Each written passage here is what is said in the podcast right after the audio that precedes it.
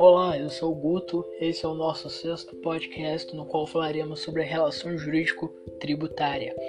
A relação jurídico-tributária pode ser representada por meio de uma linha temporal, englobando os momentos demarcatórios do fenômeno tributário. Primeiro, a hipótese de incidência, segundo, fato gerador, terceiro, obrigação tributária, quarto, crédito tributário.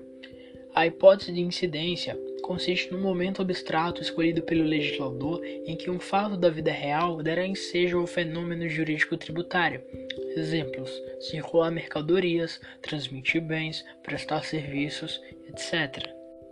Fato gerador é a materialização da hipótese de incidência. Em outras palavras, é o momento em que o que foi previsto na lei tributária, hipótese de incidência, realmente ocorre no mundo real.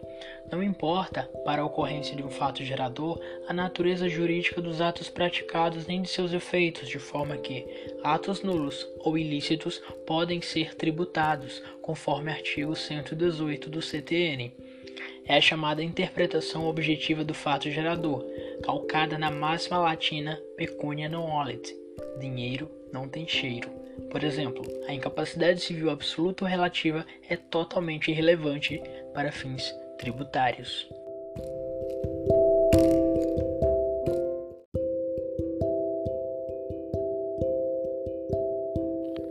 Obrigação tributária é resultante do fato gerador, ou em outras palavras, da concretização do paradigma legal previsto abstratamente na hipótese de incidência tributária. Divide-se em sujeito ativo e passivo.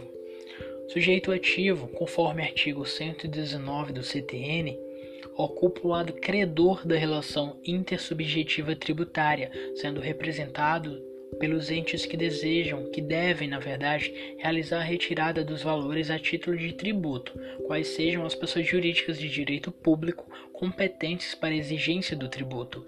As indigitadas pessoas políticas podem executar leis, serviços, atos ou decisões administrativas em matéria tributária, sendo-lhes facultado delegar outrem as funções de arrecadação ou fiscalização, o que seria para a fiscalidade, conforme reza o artigo 7 do CTN.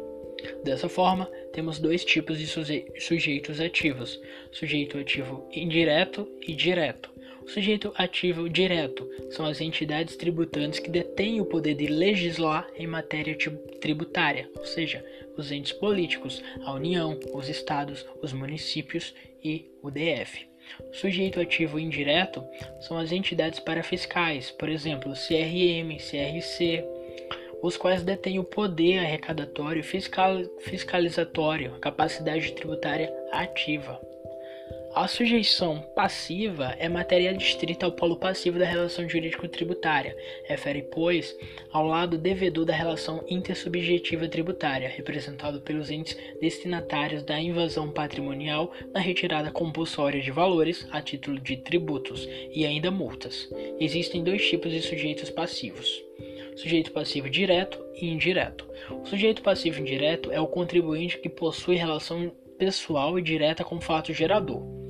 Exemplo: o proprietário do bem imóvel é contribuinte do IPTU. Sujeito passivo indireto é o responsável na condição de terceiro escolhido por lei para o pagamento do tributo, sem que tenha relação com o fato gerador.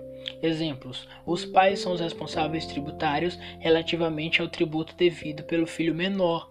O adquirente do bem imóvel ou móvel é o responsável tributário relativamente ao tributo devido pelo alienante. O administrador da sociedade é responsável tributário relativamente ao tributo devido pela pessoa jurídica. Esse foi o assunto de hoje. Até o próximo episódio.